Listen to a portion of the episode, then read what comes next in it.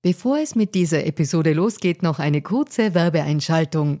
Wusstest du, dass Frauen in Österreich im Jahr 2024 immer noch 53 Tage gratis arbeiten? Wie finanziell unabhängig fühlen sich Frauen in Europa?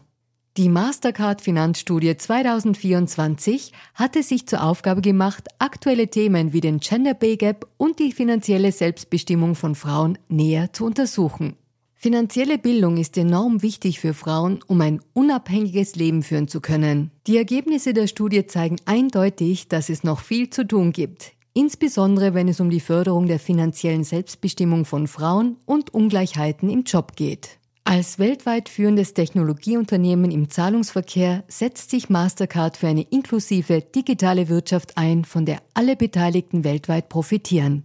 Mastercard engagiert sich stark dafür, eine bessere Welt für Frauen in der Arbeit und in der Gesellschaft zu schaffen. Das beginnt bei dem Ende des Gender Pay Gaps im Mastercard-Universum und endet bei aktiven Förderungen für Kleinunternehmerinnen, Startups sowie jungen Mädchen in MINT-Karrieren. Weitere Informationen findet ihr unter www.mastercard.at-de-at. Und jetzt geht's weiter mit Fair and Female.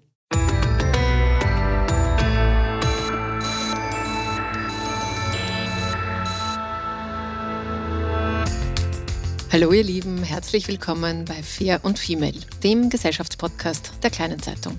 Mein Name ist Barbara Haas, ich bin Journalistin und hoste diesen Podcast und wir schauen uns heute an, was Kreativität ist und wie sie entsteht und was sie bewirkt und wir gehen auch der Frage nach, ob künstliche Intelligenz eine Gefahr für diese kreativen Zugänge ist und uns als Gesellschaft vielleicht ärmer oder weniger empathisch macht. Und weil das Thema nicht so ganz leicht zu fassen ist, möchte ich über Musik und über Komposition da ein bisschen hinschauen und freue mich sehr, den österreichischen Liedermacher und Rapper Philipp Scheibelbrandner begrüßen zu dürfen. Besser bekannt als Scheibster und mit seiner Band Scheibster und die Buben eine wie soll man sagen, eine besondere musikalische Richtung lebt, nämlich er macht Hip-Hop mit deutschen Texten und mixt das aber mit ganz vielen anderen Musikrichtungen. Hallo, lieber Philipp. Hallo liebe Barbara, eine Freude, heute hier sein zu dürfen. Philipp, wie nenne ich dich? Philipp? Oder Scheibster? Ja, wie du magst. Kannst gern Philipp sagen. Scheibster geht auch. Scheibi wird auch gehen. Sagen so eigentlich die Freunde zu mir, wobei ich noch nicht weiß, ob wir sind wir Freunde. Wollen wir ja, Freunde sein? Wir können gerne jetzt gleich Freunde okay. werden, aber dann würde ich Philipp sagen, Sag Philipp, um, um da nicht übergriffig ja. ein Scheibi einzuflechten. Perfekt.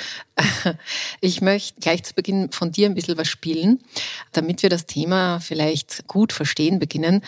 Fast seit Beginn dieser unschönen Pandemie hast du gemeinsam mit dem Radiosender FM4 ein quasi musikalisches Experiment am Laufen, das in etwa so geht. Du wirst von der FM4 Morning Show aufgeweckt mit einem Soundschnipsel aus dem Weltgeschehen und hast dann, ich glaube, drei Stunden Zeit, aus dem einen Song zu machen. Und da hören wir jetzt mal rein. Ich habe mir zum Start einen der ersteren genommen. Also wir sind im Jahr 20 20. Soundschnipsel war vom Kabarettisten Lukas Resedaritz aus der ZIP. Und es ging irgendwie so darum, alles ist zu und die aktuelle Kulturstaatssekretärin Ulrike Lunacek war gerade zurückgetreten und die Frage war so, naja, wird es jetzt noch schlimmer für alle in dem Kultur- und Kunstsegment? Und seine Antwort war diese hier. 14. Mai, Daily Wrap-Up Nummer 10, Jubiläum, heute Abend möchte ich richtig feiern gehen. Nur ein Problem, erst ab morgen haben die Bars offen. Dann gönn ich mir zu Hause ein paar Tropfen. Ja, ich bleib wieder daheim und schenk mir noch ein Glasal ein, weil es ist schon wurscht. Und sinnier über meine Existenz. Bin ich ein guter oder schlechter Mensch? Naja, es ist schon wurscht. Fest steht, es gibt keine Gigs, keinen Live-Auftritt bis, oh man, ich weiß es nicht, aber es ist schon wurscht. Und ich hab leider keine Lust auf PKW-Konzerte, da verzichte ich wie Helge Schneider, weil es ist schon wurscht. Es ist, ist schon wurscht. Kein Urlaub in Italien. Es ist, ist schon wurscht. Nix Spaghetti Carbonara. Es ist, ist schon wurscht. Keine Bühnen, kein Theater. Es ist, ist schon wurscht. Die Moderatorin bei FM4 hat schon gemeint, das ist ein Sommerhit und du hast dann später auch tatsächlich noch einen Song draus gemacht, noch ein bisschen einen anderen Song. Aber was mich jetzt mal zum Beginn interessiert ist, Wie bist du denn das angegangen? Wie kommt denn aus dem Soundschnipsel ein Lied heraus?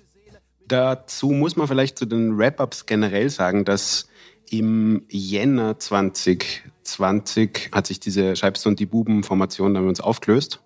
Die gibt es auch nicht mehr seither. Und ich bin dann in so eine kurze Hast verfallen, dass irgendwie jetzt dann nichts weitergeht und musikalisch das jetzt ein Stillstand wird und wollte dann unbedingt was Neues machen oder was anderes ausprobieren. Und da die Verbindung zur FM4 eigentlich immer sehr gut und fruchtbar ist und war, war dann die Überlegung, welches Format könnte man denn kreieren, das irgendwie spannend wäre fürs Radio, das es vielleicht so noch nicht gibt.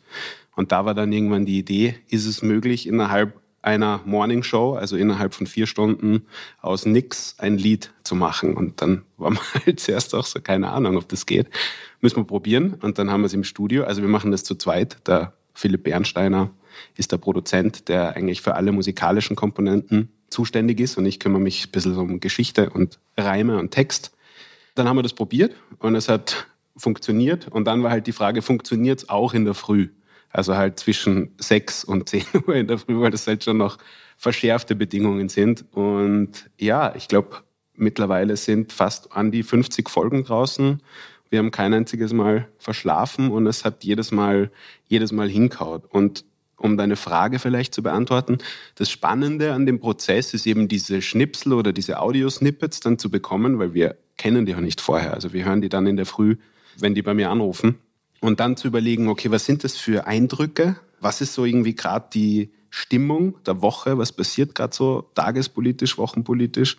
Und was ist eigentlich so meine eigene Stimmung, die ich irgendwie mhm. gerade spüre? Und aus diesem Cocktail dieser drei Elemente entsteht dann eigentlich das Lied oder die Stimmung von dem Lied oder die Idee. Und wenn du sagst, du mixt auch sozusagen deine eigene Stimmung und ein bisschen so, wie geht's dem Land vielleicht zusammen.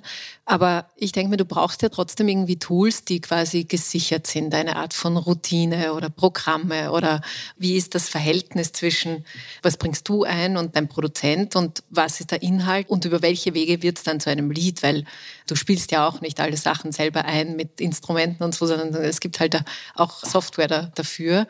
Also was ist der Kreativprozess und was ist der handwerkliche Prozess? Hm. Okay. Also ich glaube, der Kreativprozess ist genau dieser Moment von, okay, jetzt haben wir die O-Töne, also jetzt haben wir das Programm offen und diese meistens sind es drei Audio-Snippets reingeladen, hören die nochmal durch und überlegen, wie können wir was zusammenkleistern, was überhaupt nicht zusammenpasst, weil, weil die halt oft total unterschiedlich sind und nichts miteinander zu tun haben. Und das ist, glaube ich, der kreative Prozess bei den Wrap-Ups. Und das Handwerk beginnt eigentlich ab dem Moment, wo man die Entscheidung getroffen hat oder die Idee gefunden hat oder das Gefühl irgendwie erspürt hat, worauf man gerade Lust hat oder was man machen mag. Habt ihr auch Druck zu sagen, okay, es darf nicht zu routiniert sein im Sinne von, dass der eine Song vielleicht dann gleich oder der eine Wrap-up ähnlich klingt wie der andere? Also wie schafft man das? das ist, glaube ich, so ein bisschen unser eigener Anspruch. Also uns wird es furchtbar nerven, wenn irgendwo das gleiche Plugin verwendet werden wird oder die gleiche Melodie oder sogar der gleiche Drum Break irgendwo verwendet. Das ist so der eigene Anspruch einerseits, aber auch glaube ich, dieses Unvorbereitete, mit dem wir da jedes Mal hineingehen. Also weil wir halt wirklich mit einem weißen Blatt beginnen um 6 Uhr 15 und erst dann zum Malen anfangen und schauen, was am Schluss rauskommt und nicht schon am Vorabend drei, vier Presets produzieren oder irgendwie einen Ruggathon-Rhythmus vorbauen, damit wir uns dann Zeit sparen, sondern es ist schon sehr momentintensiv eigentlich. Und das ist, ist gut. Ja, das ist gut. Du bist ja derjenige, der da auch für die Texte zuständig ist. Also du schaust, dass eben, dass die Reime da sind und das ist ja dann sozusagen der zweite Teil von diesem Kreativprozess oder der vorgelagerte, nachgelagerte, ich weiß nicht, was zuerst kommt, die Musik oder die Texte. Texte? Musik? Unterschiedlich. unterschiedlich? Ganz unterschiedlich. Okay. Manchmal, ist, manchmal ist es auch einfach eine Melodie, die entsteht. Das war, glaube ich, jetzt bei der Staffel, bei der aktuellen, also jetzt in der vierten, war was vom Nähhammer. Mhm.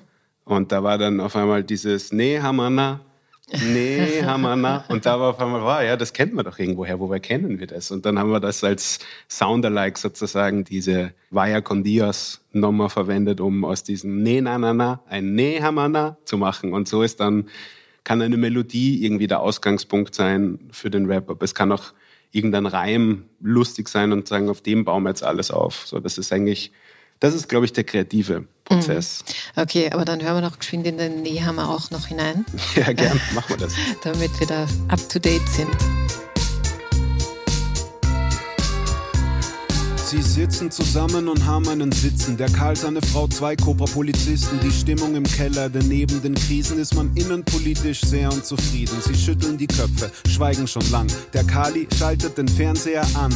Umso böser die Überraschung, wenn sich in den Schokoeiern eben nicht nur die begehrte Schokolade findet, sondern auch gefährliche Salmonellen. Dann schießt es ihm durch Mark und Bein. Er hat die Idee, wie genial kann man sein? Leute, passt auf, ich hab einen Plan. Ich werde nach Moskau zum Putin fahren. Nee, Hamana, nee, Hamana. Nein, ich mach das fix, ich schau dort vorbei mit einem Salmonellen-Überraschungsei. Nee, Hamana, nee, Hamana. So setz ich den Putin außer Gefecht und werd zum Held von Europa. Wär doch nicht schlecht. Hamana. Philipp, ich möchte ganz kurz irgendwie auf dieses Spannungsfeld kommen. Ja, was ist denn Kreativität und wird uns diese Kreativität gekillt von künstlicher Intelligenz, von Programmen, die selbstständig lernen. Und da gibt es ja ganz viel schon auf der Welt, wo auch bei diversen Festivals oder so Art Festivals dann oft sowas vorgespielt wird und sagt, da ah, hätten Sie nicht gedacht, aber das hat jetzt eine AI komponiert. Und ich habe mir angesehen, es gibt eine sehr bekannte und provokante US-Musikerin, sie heißt Grimes und war mal die Partnerin vom Tesla-Chef Elon Musk. Und die meinte schon öfter, aber einmal auch in einem Podcast, dass wir das Ende der menschlichen Kunst sozusagen bald erreicht hätten, weil, Zitat, künstliche Intelligenz bald all unsere menschlichen Gefühle und Hormone imitieren kann und dann einfach die viel bessere Musik macht. Und das hat ja viel Kritik natürlich auch eingebracht, so quasi Vogelperspektive der Milliardäre. Aber eben, wir haben vorher schon kurz gesagt, auch du sitzt ja nicht am Klavier und spielst alle Instrumente ein, sondern du hast auch Programme zur Verfügung. Wo würdest du sagen, ist denn der Unterschied zwischen Komposition und einem Programm, das einfach lernt durch viele Trainingseinheiten, mit dem man es programmiert hat? Ich glaube, das hast du eh schon gesagt. Ich glaube, es ist die Imitation, ist, ist der Unterschied dabei. Also, dass programmierte Algorithmen Wissen abrufen in dem Moment, wo sie produktiv werden oder wo sie produzieren oder wie man das auch immer nennen mag. Also eigentlich wie eine Coverband. Mhm. Und ich glaube, der große Unterschied zur menschlichen Komposition ist dann die Emotion und dieses intrinsische und gefühlsbeladene Komponieren. Das, glaube ich, in meiner Vorstellung zumindest von einer Maschine nur ja, schwer möglich ist, hinzubekommen. Also eh auch, wie es in diesem Grime-Zitat heißt, jetzt redet sie ja auch von einer, die Gefühle imitieren und mhm. nachmachen. Und es ist halt immer dann nur ein Abklatsch, wie dieses Zierobst, das manchmal in Obstzahlen liegt. Dieses, kennst du das, wenn man so eine Obstschüssel hat, wo dann kein echtes Obst drinnen liegt, sondern nur so Wachsäpfel und Wachsbananen? Achso, ja, so. ich kenne das. Ich kenne das noch von Ikea mit den Buchrücken. Ja, ja genau, genau. Es ist halt dann fake. So. Und es schaut vielleicht kurz so aus und hört sich vielleicht auch kurz so an.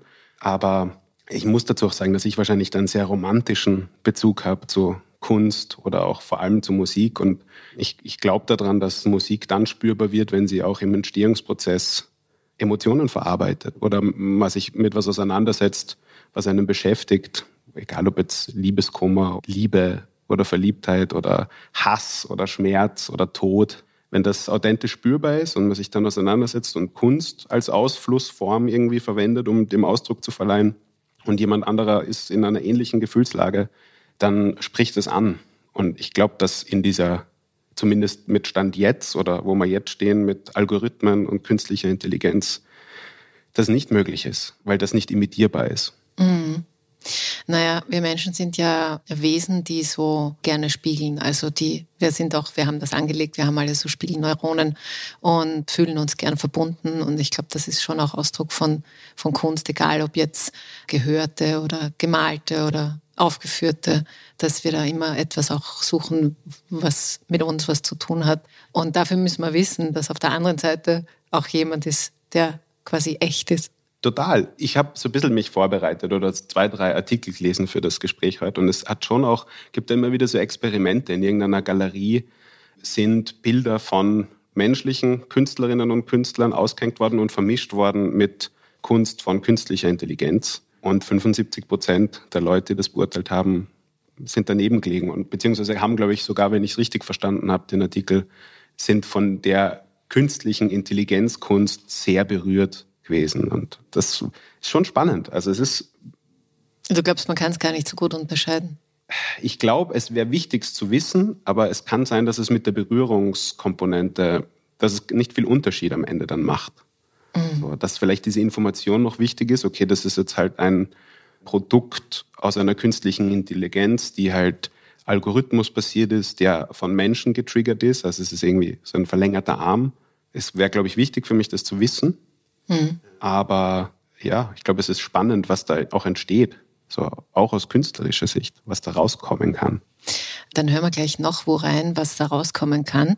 Ich habe ein kleines Beispiel noch da, nämlich den neuen Nirvana-Song. Und jetzt werden sich alle denken, ja, der ist ja schon lange tot und der ist auch lange tot, Kurt Cobain. Und Nirvana gibt es auch nicht mehr, aber es gibt wiederum ein Kunstprojekt, das nennt sich Lost Tapes of the 27 Club und beschäftigt sich mit Künstlerinnen und Künstlern, die es halt nicht weiter als 27 Jahre geschafft haben. Kurt Cobain war dabei und Amy Winehouse oder Janis Joplin. Und der Song heißt Drowned in the Sun und ist eben das Ergebnis davon. Yeah.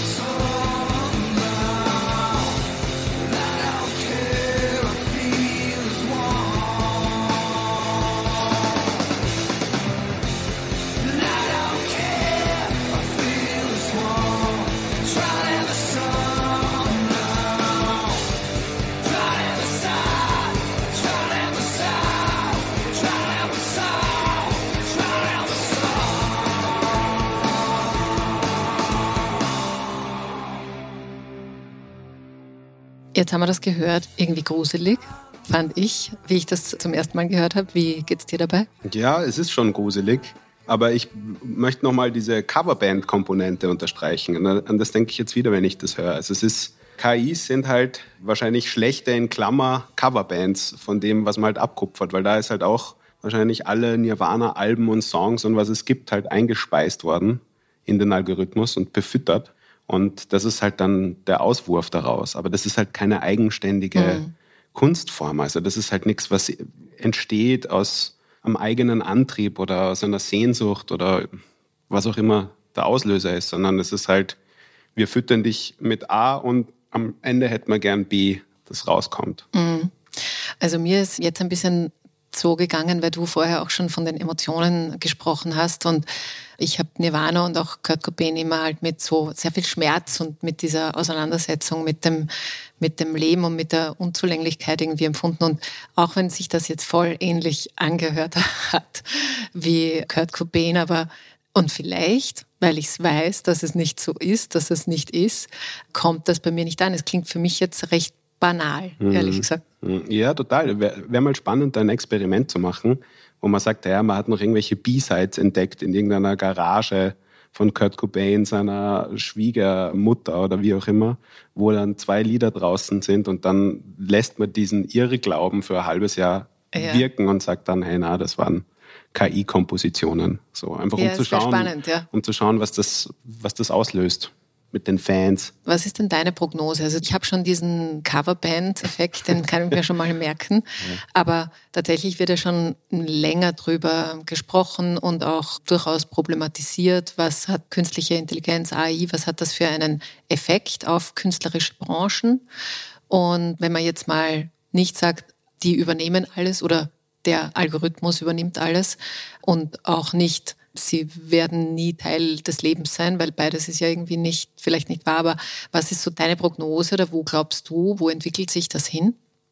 Ich glaube eigentlich, dass es andere Bereiche gibt, in denen noch viel schneller und viel intensiver KIs ganz eine wichtige Rolle spielen werden, bin ich überzeugt davon. Und vor allem gerade in sehr prestigeträchtigen Berufszweigen. Also ich glaube in der Medizin, gerade bei der Diagnose ist es einfach wahnsinnig wertvoll oder auch ein riesen Mehrwert, wenn man halt nicht nur auf die Diagnose-Skills von einer Ärztin oder einem Arzt reduziert ist, der halt nur das Wissen zur Verfügung hat, das er sich angeeignet hat, sondern einen Diagnosepool von ja, KI möglichen Ausmaßen, um einfach noch spezifischere und bessere Diagnosen zu stellen. Und eigentlich ist das Gleiche in der Juristerei, so bei Richtern und Richterinnen, die halt auch nur ihre 2000, 3000 OGH-Urteile oder EGMR-Urteile gelesen haben und sich auskennen. Aber wenn man da eine KI hat, die halt alles kennt und alles weiß und das halt auch nur ein paar Gigabyte sind und aber trotzdem weitaus mehr wissen als alle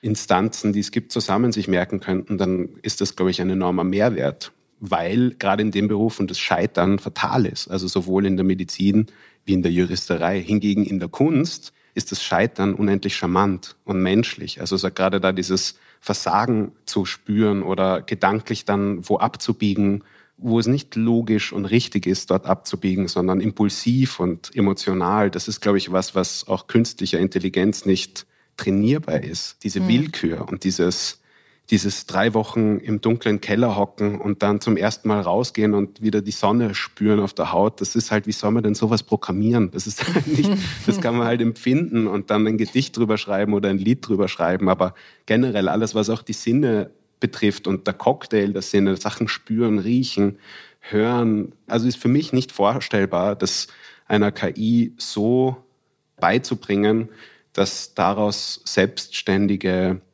Sinneseindrücke gewonnen werden können, die dann wiederum zu authentischer Kunst führen. Mhm. Also du meinst, dass es, dass es eher im Bewerten und im Abgleichen bei anderen Berufen eine Rolle spielen wird, wobei ich mir denke, gerade in der Medizin ist halt der Faktor Vertrauen auch wichtig. Also ich weiß, also das kann ich, ich habe jetzt da keine Evidenz dazu, aber ich stelle es mir trotzdem nicht ganz einfach vor, weil das Vertrauensverhältnis zwischen mir und einer Ärztin oder einem Arzt oder jemand, der mich halt, keine Ahnung, begutachtet, diagnostiziert, gerade wenn es brenzlig wird, also nicht, also eine Vorsorgeuntersuchung, glaube ich, ist mir wurscht, wer die macht, aber dass das vielleicht so gesellschaftlich gar nicht so leicht umsetzbar ist, selbst wenn es, glaube ich, schon auch es vielleicht eine größere und präzisere Aussage hat. Hm. Ich sehe es auch anders als jetzt wie bei McDonalds, wo man dann seine Burger via Touchscreen bestellt, dass man dann die Touchscreen-Diagnose bekommt beim Arzt, sondern ich sehe es eher unterstützend eigentlich. Mhm, okay. So als Tool oder als Programme oder Software am Telefon, Laptop, Screen, Brille, was auch immer wir in Zukunft haben werden, um diese Daten abzurufen. Da einfach so ein unterstützendes mhm. Tool für mehr Präzision. Ja, wir werden sehen. Also ich gehe noch mal ganz kurz zurück an den Anfang und an dieses Resetaritz-Zitat weil das war ja eigentlich Ausdruck dessen, dass es eben der ganzen Kunst- und Kulturszene schlecht geht. Man konnte nicht auftreten, man konnte kein Geld verdienen und man wurde auch politisch jetzt nicht nach vorgereiht. Ich kann mich noch erinnern, ich glaube, im selben Interview ging es auch um die Baumärkte und so. Und was ich mich frage, ist, dass viele unabhängig von ist gerade Covid oder nicht Covid, viele in der Kulturbranche haben an sich schon Schwierigkeiten, sich damit über Wasser zu halten. Und ich glaube, es gibt auch eine Statistik dazu, wie viel im Durchschnitt ein Musiker, eine Musikerin in Österreich verdient. Das ist sehr, sehr wenig. Und jetzt könnte man natürlich sagen, auf der anderen Seite muss immer jemand geben, der dafür bereit ist zu zahlen, also für Auftritte, für Tracks, für Dings, für Produkte am mhm. Ende oder für das Werk. Wie ist so deine Bestandsaufnahme? Wie geht es der heimischen Kreativwirtschaft? War beschissen, glaube ich. Es ist wirklich leider eine schwierige Zeit und es war davor schon schwierig und mühsam und ist jetzt tendenziell schwieriger und mühsamer worden, alles miteinander. Also es gibt natürlich Bands und Formationen, bei denen es funktioniert, die Konzerte spielen, die auch international Konzerte spielen. Da ist es dann, glaube ich, auch wirtschaftlich lustig und, und, und interessant. Aber es gibt so viele musikschaffende Menschen da draußen, die so unglaublich interessante, wertvolle Musik produzieren und die aber völlig unterm Radar fliegen, weil einerseits keine Medien da sind, um, um das irgendwie zur Verfügung zu stellen. Gleichzeitig das so viel ist, dass es auch gar nicht präsentierbar ist, weil man müsste den ganzen Tag Musik hören, um irgendwie da mitzukommen, was da rauskommt und was da passiert. Und parallel dazu sind so die Einnahmequellen fernab von Gagen was halt Merchandise ist, werden halt auch immer schwieriger, weil es will halt, wenn man T-Shirts produziert, dann dürfen das halt nimmer die oder war halt früher noch so, dass man dann halt eher geschaut hat, okay, wo kommen die am günstigsten produzieren? Und mittlerweile entsteht halt auch so ein Bewusstsein, dass es nicht mehr nur darum geht, die günstigsten zu produzieren, sondern man möchte halt, man stellt sich eigentlich die Frage, warum produziert man überhaupt T-Shirts? Es gibt doch eh, die ganzen Geschäfte sind voller T-Shirts. Jeder hat viel zu viele Shirts oder Sachen im Kasten. Was könnte man denn noch produzieren, was auch von der Marge rentabel ist? Da war die CD halt super. Also 1000 CDs kosten halt in der Produktion 800 Euro und man kann sie halt um 10 oder 15 Euro verkaufen. Das war einfach ein wundervolles Tool, um so ein bisschen diese Gagen aufzubessern. Aber CDs interessieren halt auch keinen mehr mit Spotify oder Deezer oder iTunes oder YouTube Musik gehört wird. Eher noch Schallplatten, dass die wieder kommen, aber die sind wiederum vom Produktionsaufwand teurer. Also es ist relativ, relativ mühsam und traurig eigentlich, weil ja, keine Konzerte möglich waren jetzt über längere Zeit, jetzt wieder langsam Konzerte möglich werden, gleichzeitig so viel Touren verschoben worden sind, dass jetzt alles zumindest jetzt gerade auch so kollidiert miteinander, weil halt man will noch die Tour von die Herbsttour von 2020 irgendwie jetzt nachholen und das neue Album präsentieren. Und ja, es ist mühsam einfach, auch weil Veranstalter dann halt auch nicht die Gagen zahlen können, die man, glaube ich, verdient, verdienen wird oder die halt eine Band verdient dafür, dass sie sich einen Tag oder eineinhalb Tage Zeit nimmt. Mit Proben rechne ich gar nicht mit.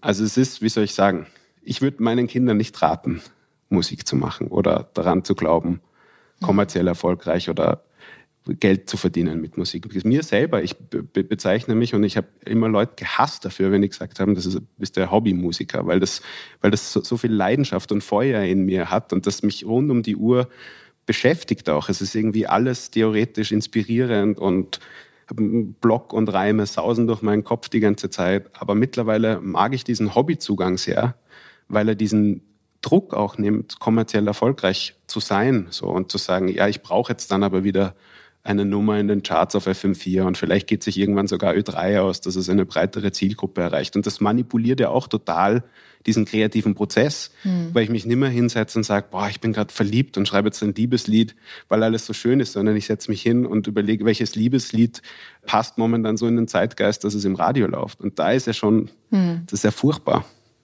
Ja, das ist furchtbar. Also würdest du von dir selber jetzt schon sagen, du bist ein Hobbymusiker?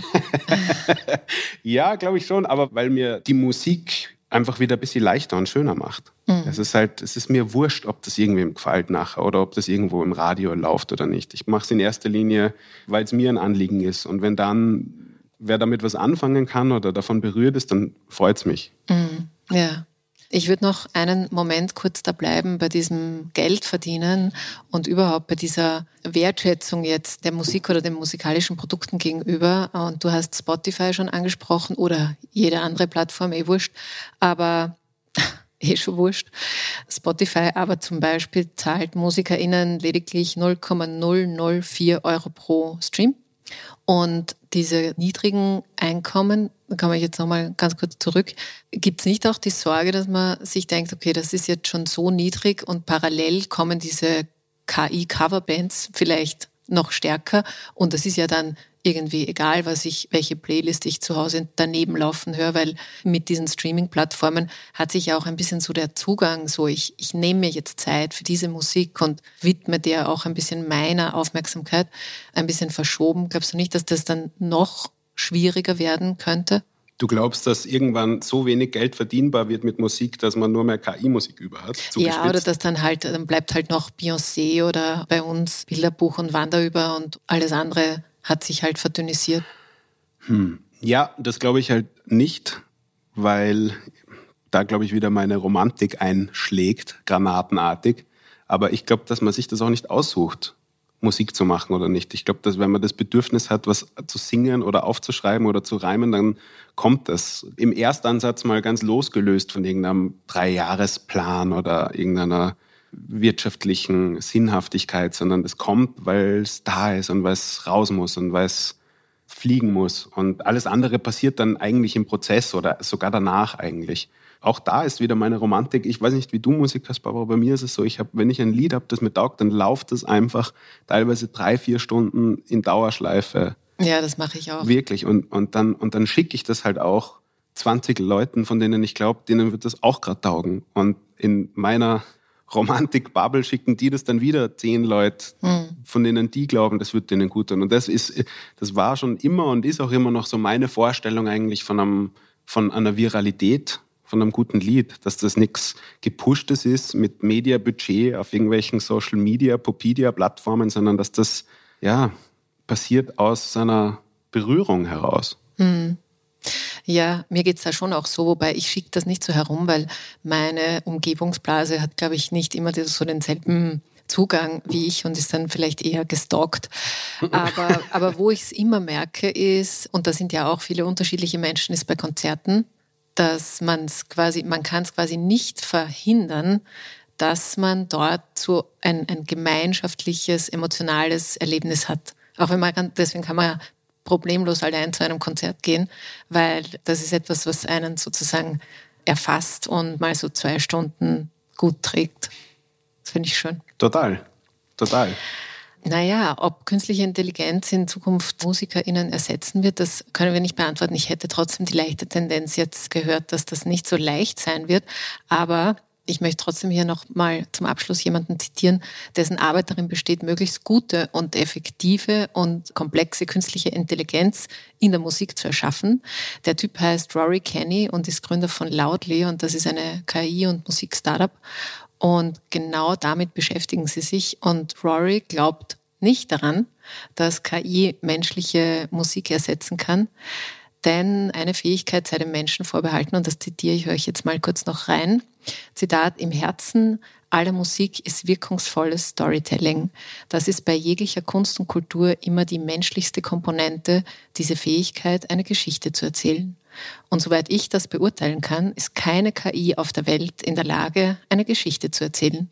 Daher sind wir sehr weit weg davon, dass KI irgendwelche Musiker ersetzt. Zitat Ende. Ist das, sind das gute Aussichten? Das ist eine sehr sympathische Person. ja, na, das klingt gut. Ja, das war jetzt irgendwie noch schön zu hören. Ich möchte zum Abschluss noch auf einen aktuellen Wrap-up kommen, der aktuellste sozusagen, der man kann sich, also wie gesagt, wir haben es eh schon kurz angesprochen, es ist jetzt schon in der vierten Staffel, es gibt also ganz viel, was man noch nachhören kann. Ich persönlich bin großer Fan davon, hat man vielleicht auch ein bisschen gemerkt. Und was eine KI nämlich auch nicht kann, nur eine Geschichte zu erzählen, sondern die kann auch keine schlauen Verbindungen zwischen eben Dingen herstellen, die passiert sind und die aufs Erste gar nichts miteinander zu tun haben. Und der aktuelle Wrap-up widmet sich der frisch aufgestandenen MeToo-Debatte in der heimischen Film- und Theaterwelt und andererseits Diskussion über Vermögensteuern. Und was Scheibster daraus gemacht hat, ist die Unvermögensteuer und das hören wir jetzt uns auch noch. Einen wunderschönen guten Morgen von meiner Seite. Es, ja, ich muss immer wieder mit dem anfangen. Es ist schon wieder was passiert oder mehreres, wie auch immer. Und irgendwann ist dann genug. Irgendwann reicht's vorab mit deinen Vorstellungen von Männlichkeit. Was läuft bitte falsch mit dir? Komm mir nicht mit Dominanzverhalten oder Alpha-Tieren. Deine Männerwertigkeitskomplexe machen Frauen zu Sexualobjekten und immer wenn es heißt, sorry, kein Interesse, verbrennst du sie in deiner Fantasie wie eine Hexe.